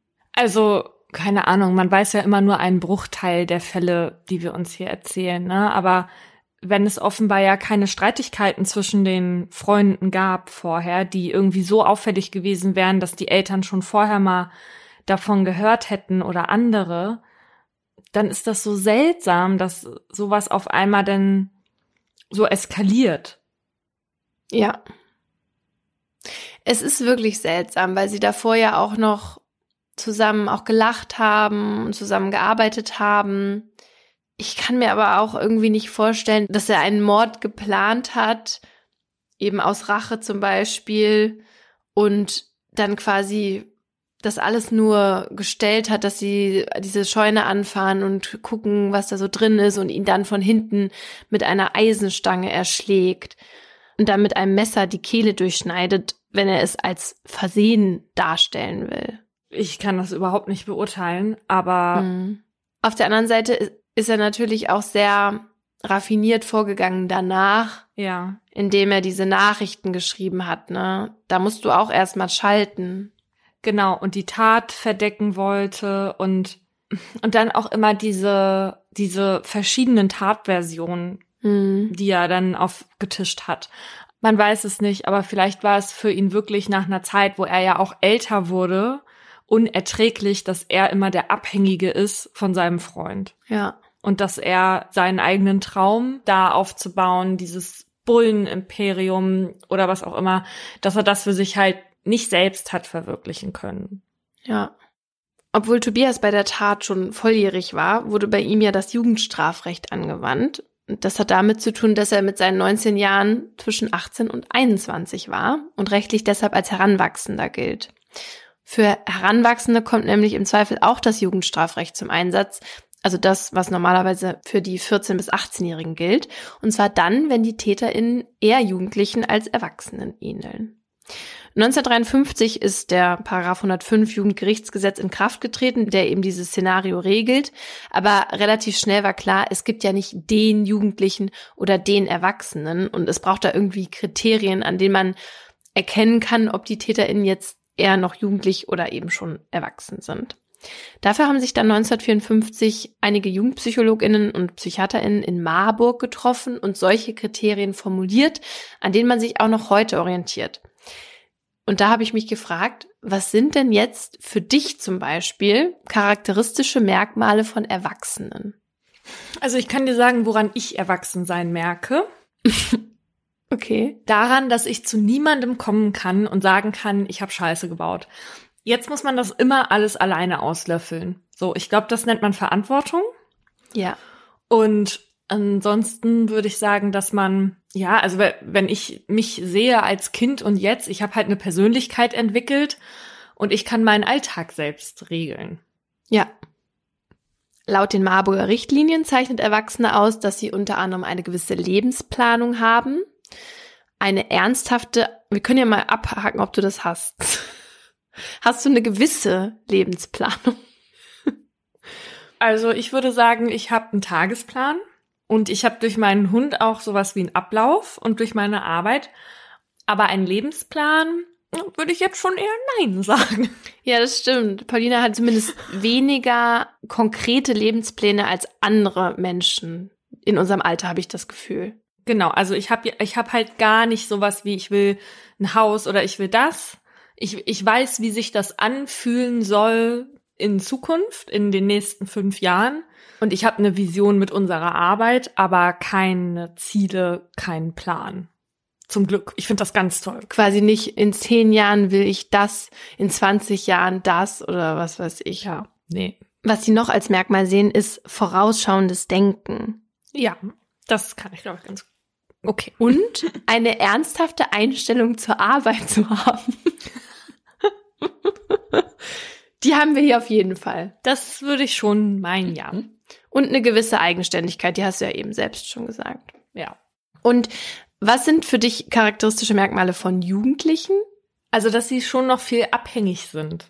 Ne? Aber das, das ist ja auch ihrem Alter und ihrer Minderjährigkeit geschuldet. Sie können ja dann in dem Sinne auch nicht anders. Aber dass sie vielleicht noch sehr viel Hilfestellung brauchen bei einer Planung oder bei einer Durchführung, weil sie es eben noch nicht gemacht haben. Es ist ja so, dass man als jugendliche Person einfach viele Dinge zum ersten Mal immer noch macht und dabei Hilfe braucht. Ja. Laut den Expertinnen sind typische Merkmale zum Beispiel Hilflosigkeit, das hast du gerade gesagt, dann naiv vertrauensseliges Verhalten, Neigung zu Tagträumen. Oh wei, das, das habe ich aber heute auch noch ganz viel. Also man, man muss ja auch sagen, einige Erwachsene erfüllen ja nicht alle diese Dinge oder erfüllen Nee. andere Dinge, die eher zu Jugendlichen passen. Mhm. Aber man muss natürlich trotzdem als erwachsene Person gelten, weil irgendwann ist dann ja auch mal Schluss. Ab einem gewissen Alter muss man die Sachen dann halt zumindest können. Ob man sie dann macht, ist ja eine andere Sache. Ja. Weiter ist, sind für die noch Merkmale wie den Augenblick leben, mangelnder Anschluss an Altersgenossen und impulsives, unmittelbar aus der Situation vorschießendes Handeln. Bei Tobias hatte ich das Gefühl, dass das Gericht sich gar nicht so sicher war, ob der jetzt eher jugendlich oder erwachsen war. Zumindest hat es sich im Urteil nicht so eindeutig angehört. Da stand nämlich, Zitat, die Gesamtwürdigung der Persönlichkeit hat ergeben, dass der Angeklagte nach seiner sittlichen und geistigen Entwicklung möglicherweise noch einem Jugendlichen gleichstand. Die Kammer kann in Übereinstimmung mit dem Sachverständigen und der Jugendgerichtshilfe nicht mit der gebotenen Sicherheit ausschließen, dass die Entwicklung des Angeklagten noch nicht abgeschlossen war und dass es sich bei ihm um einen noch prägbaren Menschen handelt. Was für die Richterin dafür gesprochen hat, war, dass Tobias seine Ausbildung noch nicht abgeschlossen hatte, noch bei den Eltern gewohnt hat, auch ein sehr schwankendes Selbstbewusstsein hatte, weil er auf der einen Seite super unsicher mit Mädchen war, auf der anderen Seite dachte, er kann diese XXL Bullenzucht aufbauen und weil er noch keine längere Beziehung hatte. Auffällig war für sie aber auch, dass er mit Leon keinen gleichaltrigen, sondern einen fast zwei Jahren jüngeren besten Freund hatte. Dem Gericht hatte im Fall von Tobias neben diesem psychologischen Gutachter eben auch die Jugendgerichtshilfe geholfen. Die Mitarbeitenden da beschäftigen sich nämlich intensiv mit den TäterInnen und deren Familien, um halt herauszufinden, wie weit die Entwicklung ist. Und die schlagen dann auch im Gericht konkrete Strafen vor. Also die spielen eine große Rolle in diesen Jugendgerichtsprozessen. Das Jugendstrafrecht wird aber auch für Heranwachsende angewandt, wenn die eine sogenannte Jugendverfehlung begangen haben. Da geht es dann nicht um die TäterInnen, sondern nur um die Tat, die dann irgendwie besonders charakteristisch für Jugendliche sein soll. Wie zum Beispiel Straftaten, die passieren, wenn jemand eine Mutprobe macht oder sowas wie Beschädigung von Telefonzellen, Abreißen von Mercedes-Sternen, halt sowas in die Richtung, mhm. mhm. was du bestimmt nicht gemacht hast. Nee, also ich würde auch behaupten, dass ich eine sehr verantwortungsbewusste Jugendliche war und die meisten meiner Verfehlungen erst im späteren Alter begangen habe. Als du dann so richtig strafmündig warst. Ja. Es ist übrigens so, dass mehr als die Hälfte der Heranwachsenden das mildere Jugendstrafrecht bekommt, also jugendlich eingestuft wird. Auch viele, die schon 20 Jahre alt sind. Dabei darf man ja mit 18 schon ziemlich viele verantwortungsbedürftige Sachen machen, wie zum Beispiel heiraten, was für mich ein krasser Big Deal ist. Mhm. Eine Wohnung mieten, was darf man noch wählen, was ja auch sehr wichtig ist.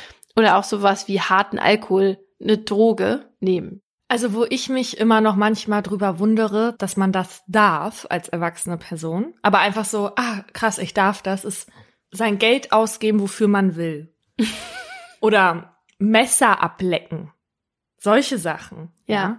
Den Keksteig ganz aufessen. Oder Kassensüßigkeiten spontan aufs Band legen. Ja. Beim Einkaufen. Das ist das Geilste. Also was noch viel besser ist als das, was man darf, finde ich die Sachen, die man nicht tun muss, weil man halt kein Kind mehr ist. Ins Bett gehen. Ja, oder sich mit einem Taschentuch im Gesicht rumpopeln lassen. I. An die Tür gehen, wenn's klingelt. Licht ausmachen um 23 Uhr. Und kein Feinripp-Unterhemd. Das war das Schlimmste für mich. Also das finde ich jetzt wirklich überhaupt nicht schlimm. Oh, ich weiß das noch, wie ich als Kind das so gehasst habe, ein Unterhemd anziehen zu müssen. Also jetzt zieht man sich ja selber so Tops drunter, weil einem ja. permanent kalt ist. Ja. Keine Ahnung, was als Kind mit einem so los ist, ja. Aber diese Unterhemden, das war mir so unangenehm. Und machen wir uns nichts vor, wenn man ein Kind ist, ist man halt auch so ein bisschen das Haustier der Eltern. Ja. Bist halt, muss halt alles machen. Ja. Das ist eigentlich am geilsten, wenn man wirklich, aber so ein bisschen habe ich das noch heute, ich weiß nicht, ob das jetzt zu weit führt, aber egal, ähm, wenn ich alleine, also wenn ich zu Hause bin und mein Mann dann irgendwann kommt, dann fühle ich mich trotzdem nicht so frei. Das heißt, wenn die ganze Unordnung, die ich über den Tag halt gemacht habe, die wird dann noch entfernt und es wird so getan, als hätte ich, das wäre das immer so und als hätte ich auch keine Tüte Chips zum Mittagessen gegessen. Aber wenn ich dann mal in Berlin bin, äh, da in meiner kleinen Wohnung, das ist für mich einfach so geil, dass ich da alles einfach rumliegen lassen kann. Wie so eine richtige, wie meine Mama gesagt hätte, dann wie so eine richtige Schlampe. So, wo, wenn man ganz unordentlich war, dann war man eine Schlampe. Oh, das hat meine Mutter auch immer zu mir gesagt. Und das fand ich immer so scheiße gemein. Ich so, Das sagt man nicht. Das ist ein Schimpfwort in unserer Jugend ja gewesen. Ja. Für Mädchen, die man leicht rumgekriegt hat. Was ja auch schon eine Absurdität an sich ist, dass man das irgendwie ehrenlos oder was auch immer findet, wenn Frauen das machen. Beziehungsweise, also fand, zumindest äh, weitestgehend ist das ja heute nicht mehr. Also go Girls, nehmt euch, was ihr wollt. Okay, also du willst nicht, dass dein Mann dein schlampiges Verhalten sieht. Ja. Und das ist einer der Gründe, weshalb ich, egal in was für einer Beziehung, Partnerschaft auch immer ich mich befinde, ich möchte immer meine eigene Wohnung haben. Mhm. Oder zwei Häuser, die durch einen Tunnel miteinander verbunden sind. Weil nicht jede Person ist ja so diszipliniert wie du und räumt es dann weg für den Partner oder für die Partnerin. Ja. Weil ich weiß, ich wäre dann trotzdem so. Mhm. Ja. Klaura, erinnerst du dich noch daran, dass du irgendeine Straftat als Jugendliche begangen hast? Ja, oder? Also, wenn man wo was wegnimmt, was einem nicht gehört, dann ist das ja schon verboten. Daher dein Name. Wieso? Warum? Das hat doch nichts mit dem Namen zu tun. Ich hab doch gerade Klaura gesagt. Oh. ja. Ihr fällt das gar nicht mehr auf, weil es schon so normal ist, dass sie so heißt. Ja, daran erinnere mich, ich mich noch, ja. Und damit wärst du nicht alleine, denn die am häufigsten begangene Straftat unter Kinder und Jugendlichen und Heranwachsenden ist der Diebstahl. Danach kommt die Körperverletzung. Grüße gehen raus an Courtney Bauer. Äh, Rauschgift, Kriminalität und Sachbeschädigung. Im Jahr 2020 wurden über 390.000 Kinder, Jugendliche und Heranwachsende seitens der Polizei einer Straftat verdächtigt. Und Achtung, wir nehmen hier die verdächtigen Zahlen, weil die Zahl hier ausschlaggebender ist als die Verurteilung wegen der unter 14-Jährigen. Habe ich jetzt die Verdächtigen genommen, weil die würden dann ja nicht verurteilt werden und deswegen würden sie da nicht auftauchen in der Zahl. Generell gibt es bei Jugendkriminalität und Kinderkriminalität einen Abwärtstrend zu beobachten. Ein bisschen im Vergleich zum Vorjahr, aber gewaltig, wenn man sich das Jahr 2001 ansieht. Bei den Jugendlichen hat sich in der Zeit die Zahl sogar auf 160.000 halbiert. Aber nochmal ein Disclaimer, so ein Abwärtstrend, der kann seine Ursache darin haben, dass Jugendliche weniger kriminell sind. Sowas kann aber auch, und da rede ich jetzt von allen Zahlen und allen Verbesserungstrends und Verschlimmerungstrends, das kann halt auch darin begründet sein, dass sich im Laufe der Jahre Gesetze ändern oder mehr oder weniger angezeigt wird, mehr oder weniger kontrolliert wird.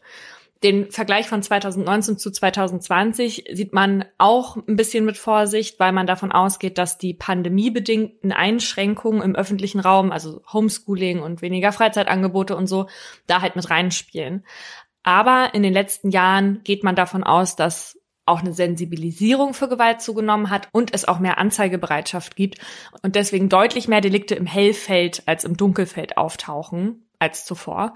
Also es weist wirklich viel darauf hin, dass Gewalttaten von Jugendlichen auch wirklich zurückgehen. Also kann man, wenn jetzt hier jemand sagt, boah, die Jugend von heute ist so schlimm und kriminell und so, kann man eigentlich sagen, stopp. Stoppen Sie hier. Stop it. Und generell kann man damit auch ein bisschen Entwarnung an die Eltern rausgeben, die irgendwann mal entdecken, dass ihr Kind was geklaut hat. Denn die Straffälligkeit vor allem von Jugendlichen bei Bagatelldelikten, also bei sowas wie Diebstahl, die ist weit verbreitet und setzt sich in den meisten Fällen nicht im Erwachsenenalter fort. Also die meisten werden nur so ein bis zweimal auffällig und Laura hat mir bisher auch wirklich nur ganz selten was geklaut. Nee, ehrlicherweise habe ich dir was geklaut. Was denn? Also ich habe es nicht wirklich geklaut, aber ähm, du hast es mir gegeben und ich habe es dir nicht zurückgegeben. Was denn? Also da sieht man, manche fangen auch erst im Erwachsenenalter damit an. Sag jetzt, was es ist. Nö, du kriegst das erst zurück, wenn du weißt, was es ist. Bis dahin fehlt dir ja offenbar nichts. Aber es ist nicht aus meinem Kleiderschrank, oder? Vielleicht. Ja, und Gewalttaten machen auch eher einen kleineren Teil von Jugendstraftaten aus. Und egal welche Art jetzt von Verbrechen, die finden eher spontan, also bei Jugendlichen, eher spontan und in den Situationen statt und meistens auch in der Gruppe. In der Regel sind es männliche Teenies, aber wie gesagt, es gehört alles, also so ein paar Sachen gehören natürlich auch zum Entwicklungsprozess. Dann geht es darum, Grenzen auszuprobieren oder Mutproben, wie du schon gesagt hast. Nur wenn euer Kind jetzt äh, jemanden tötet von heute auf morgen oder andere ähnlich schlimme Delikte oh begeht, das wäre dann natürlich ein bisschen was anderes, aber das passiert nicht so oft. 2019 wurden 156 Jugendliche zwischen 14 und 17 Jahren verdächtigt, jemanden getötet zu haben. 156 finde ich jetzt schon viel. Also wenn ich mir da vorstelle, dass da halt auch 14- und 15-Jährige dabei sind. Ich denke mir mal, es sind ja nur die Verdächtigten mhm. und die gesamte Zahl der Tötungsdelikte war 2315. Ja, aber das will ich jetzt gar nicht in Relation zu den Erwachsenen sehen, sondern ich sehe dann da 156, ja, wahrscheinlich weniger, wenn das die Verdächtigen sind, kleine Menschen, die jemanden getötet haben und die damit ihr Leben weggeworfen haben. Das, das ist es so irgendwie für mich. Manche 17-Jährige sind schon sehr groß. Okay. der ganze Sinn des Jugendstrafrechts ist ja, dass es eigentlich nicht um Bestrafung geht, sondern um Erziehung, weil man eben der Ansicht ist, dass man auf Jugendliche noch mehr einwirken kann und damit verhindern kann, dass die wieder straffällig werden. Deshalb geht es für Jugendliche tatsächlich auch nur sehr selten ins Gefängnis. Von mehr als 51.000 Personen, die 2020 nach dem Jugendstrafrecht verurteilt wurden, landeten nur 3.257 am Ende hinter Gittern.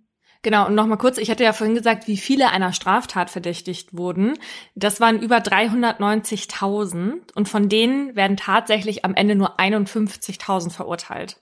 Was ja ein enormer Unterschied mhm. ist, weil sich der Verdacht halt nicht immer bestätigt oder Verfahren eben eingestellt werden. Ja, und bei denen, die halt verurteilt werden, kommt es halt nur selten vor, dass sie ins Gefängnis kommen das ist halt immer nur die Ultima Ratio, wie man das in dem Kontext immer so schön nennt. Weil vorher gibt es erstmal eine ganze Menge anderer Maßnahmen, die die RichterInnen verhängen können. Am häufigsten ist das das Zuchtmittel. Mehr als 36.000 der 51.000 TäterInnen kamen damit davon. Darunter fallen dann Verwarnungen, bei denen die TäterInnen dann zurechtgewiesen werden. Also die kriegen dann quasi eine Standpauke im Gericht, damit denen klar wird, was sie Schlimmes getan haben. Dann gibt es noch die Auflagen, bei denen sie dann den Schaden wieder gut machen müssen, indem sie zum Beispiel, keine Ahnung, die beschmierte Wand streichen müssen oder sich bei dem Verletzten entschuldigen müssen. Das härteste Zuchtmittel ist der Jugendarrest. Da werden die Verurteilten dann auch wirklich eingesperrt, aber nicht in normalen Gefängnissen, sondern in so extra Jugendarrestanstalten. Und da bleiben die auch höchstens vier Wochen. Manchmal halt auch nur ein Wochenende. Einfach damit man ihnen zeigt, wie uncool es ist, eingesperrt zu sein. So wurde es zumindest in einem Video auf der Website des nordrhein-westfälischen Justizministeriums formuliert. Ey, das ist klar, so eine Sprache kann nur von Leuten kommen, die das nicht betrifft. Alt sind. Das hat meine Mutter mir früher auch gezeigt, wie uncool das ist, eingesperrt zu sein. Wobei auch nur einmal ich weiß nämlich noch, dass das ein Ding war in meiner Jugend, dass ich öfter, also wirklich öfter zu meinen Eltern gegangen bin und gesagt habe, ich möchte Hausarrest. Nein. Weil, doch, doch, weißt du warum? Weil ich dachte, ich habe das immer bei Bibi Blocksberg und so gehört, ne? Und ich dachte immer, wenn man Hausarrest hat, dann hat man ja vorher was Unerlaubtes gemacht. Und es ist cool, zu den Leuten zu sagen, ich habe Hausarrest. Ah. Und dann hat deine Mama dich, hat, hat dann irgendwann mal gesagt, geh mir jetzt nicht auf den Sack, du kriegst jetzt Hausarrest. Und hat dich eingesperrt. Nee, also Hausarrest ist ja auch nicht so einsperren, sondern man darf nicht raus, ne? Also das hat die bestimmt auch mal gemacht, aber die hat das halt, die hat halt nicht so gesagt, du hast jetzt zwei Tage Hausarrest. Hatte ich auch nie. Aber ich war darüber glücklich. also während Eltern halt dann eben sowas wie Hausarrest verhängen, können die RichterInnen aber neben dem Jugendarrest zum Beispiel auch Erziehungsmaßregeln verhängen. Also dann kriegen die Jugendlichen bestimmte Verbote oder Regeln mit. Und da können die RichterInnen wirklich sehr frei entscheiden, ob die jetzt zum Beispiel die Jugendlichen einen Kurs machen lassen oder denen verbieten, sich mit irgendwelchen bestimmten Personen zu treffen oder der Familie auch auflegen, sich Hilfe bei der Erziehung zu holen da gab es einen Fall aus Düsseldorf, da hat der Richter dem Täter als Strafe das Handy weggenommen. und der 14-Jährige hatte nämlich eine Mitschülerin bei Facebook schwer beleidigt und ihren Namen und ihre Handynummer veröffentlicht und dazu dann geschrieben, sie schickt euch Nacktbilder und Videos. Und dieser Richter, der hat sein Handy halt dann 30 Tage lang kassiert und wahrscheinlich war das für den 14-Jährigen auch am Ende die schlimmste Strafe, ja. Ich habe auch noch von einem anderen Fall gehört, wo eine Strafe verhängt wurde, die ich wahrscheinlich nicht so doll gefunden hätte. Da hatte nämlich ein 19-Jähriger zweimal ein Handy geklaut und dann hat der Richter ihm Altstadtverbot für zwölf Monate gegeben. Was ist das? Also, dass er nicht mehr feiern gehen durfte. Ein Jahr lang in der Stadt, in der der gewohnt hat.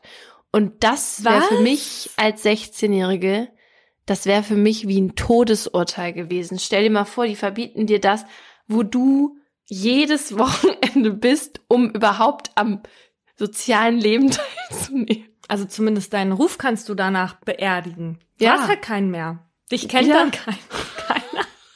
Als 16-Jährige ist das schlimm. Ja. Jetzt wäre mir das ziemlich egal, ob ich Altstadtverbot in München-Gladbach kriegen würde, auch wenn es ein lebenslanges Verbot wäre. Ja, wie erfolgreich so eine Art von Bestrafungen sind, ist auch fraglich und darüber haben wir auch mit der Strafrechtsanwältin Ulrike Paul geredet. Sie ist Vizepräsidentin der Bundesrechtsanwaltskammer. Ganz klar, es gibt natürlich auch Jugendliche, die einmal halt in der Drogerie ein Parfüm mitgehen lassen und die das dann so schrecklich finden, dass sie da ähm, ja, geschnappt worden sind, die dann wirklich darauf reagieren oder die dann halt auch dorthin gehen und sich entschuldigen. Aber ganz oft haben wir eben, vor allem wenn das so Jugendgruppen sind, oft das Thema, dass wir den Eindruck hat, man weiß nicht wirklich, wie man den Jugendlichen beikommen soll. Frau Paul kennt aber natürlich auch Einzelfälle, in denen diese Bestrafung tatsächlich eine Art Umdenken beziehungsweise Erziehung der Jugendlichen bewirkt hat. Ja, also einen Fall gab es mal in der Tat, wo der Richter dann, das waren drei Jugendliche, die wirklich einen alten Mann immer ziemlich übel, ähm, ja, ich sag mal, gequält haben, indem sie halt Dinge getan haben, die zunächst mal gar nicht schlimm waren, indem sie nur geklingelt haben, aber dann auch bei ihm im Garten Sachen zerstört haben, den Hund mit Farbe angemalt haben. Also, also nichts, was jetzt strafrechtlich wirklich gravierend ist. Aber da hat der äh, Jugendrichter gesagt, okay, die müssten jetzt, ich weiß nicht mehr wie viel, aber ziemlich viele Stunden in dessen Garten arbeiten und mit dem Hund Gassi gehen. Und da hat es mir zunächst so ein bisschen gekraust, weil ich dachte, um Gottes Willen, was, was richten die dann an? Aber hat wirklich prima funktioniert. Also wenn jemand Fussel anmalen würde, ich glaube, ich würde den Leuten eher die Hand brechen, als dass ich zulassen würde, dass die noch mal einen Finger an ihn ranlegen. Ja. Aber gut, bei Straftaten wie denen, die wir hier im Podcast besprechen, wären solche Maßnahmen natürlich komplett unverhältnismäßig. Da geht's dann schon eigentlich immer ins Gefängnis, aber eben dann auch nicht ins Normale, sondern in der Regel in Jugendstrafanstalten und auch nicht so lange. Die Höchststrafe für Jugendliche beträgt nämlich maximal zehn Jahre nur wenn es um Mord geht und dann auch noch die besondere Schwere der Schuld festgestellt wird, dann ist das Höchstmaß 15 Jahre, also so lang, wie es im Erwachsenenstrafrecht mindestens für Mord gibt. Wir haben ja jetzt ein paar Verbrechen von Jugendlichen und Heranwachsenden gehört und auch, wie unsere Justiz mit den Straftätern umgeht. Manche ExpertInnen finden das genau richtig so, andere wollen das Jugendstrafrecht komplett abschaffen und wieder andere, die würden das gerne noch verschärfen. Die Frage ist ja so ein bisschen, wie viel bringt es jetzt, wenn ein 14-Jähriger von einem Richter hört, du, du, du, das machst du jetzt aber nicht nochmal? Oder wie viel Sinn es zum Beispiel ergibt, eine 16-Jährige jetzt für zehn Jahre in Haft zu stecken? Genau. Ja, das ist nämlich so ein bisschen das Ding. Also erinnerst du dich noch daran, wie du warst als Jugendliche? Also erinnerst du dich noch an dein 14-jähriges Ich? Also an mein 14-jähriges Ich tatsächlich gut. Mit 14 war ich nämlich zum ersten Mal in der Altstadt und zwar im Nightlife. das war so ein Club, wo mein Bruder auch immer hingegangen ist. Und da habe ich mir dann auch meinen ersten Alkopop, und zwar Smirnoff Ice, mit zwei Freundinnen geteilt. zu dritt? Ja, zu dritt. Wir standen in dem Club zu dritt mit einer Smirnoff Eisflasche und haben diese rumgegeben. Ich glaube sogar mit einem Strohhalm drin. Naja, auf jeden Fall, das kann ich so voll erinnern. Aber ich weiß auch noch, dass ich da sehr schüchtern war in der Zeit und auch meinen ersten richtigen Kuss, glaube ich, auch erst so mit 14 hatte und mich da aber auch überhaupt nicht wohl gefühlt habe.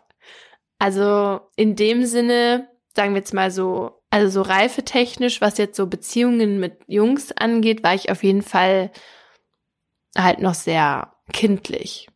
Im Gegensatz zu anderen. Ja. Oh. Fussel kurz schon bei dem Thema, weil er weiß, was ich jetzt sagen werde. Ja, deine Mutter war frühreif. ist er tot umgefallen.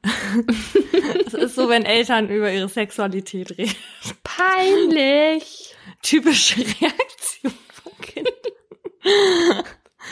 Aber ich erinnere mich auch noch daran, dass ich ein sehr unglücklicher Teenager zu dieser Zeit war und eigentlich auch gar nicht auf dieser Welt sein wollte und alles furchtbar, furchtbar schlimm fand und alles war dunkel und es war auch wirklich also eine ganz üble Phase so für mich.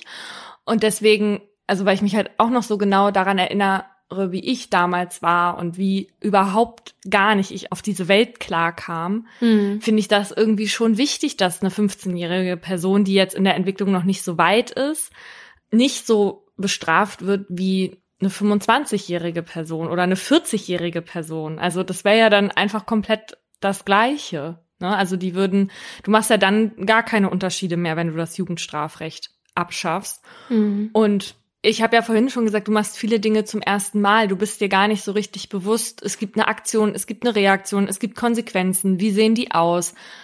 Du hast das Leben halt noch nicht so durchgespielt und dann bist du ja auch noch in der Pubertät in diesem Alter die Hormone spielen verrückt, du hast Identitätsprobleme und was weiß ich, was nicht noch alles. Also. Ja, und das Ding ist ja auch, dass man oft halt auch so eben in Phasen steckt und deswegen auf Abwägen unterwegs ist und manchmal dann vielleicht auch die falsche Abbiegung mal nimmt.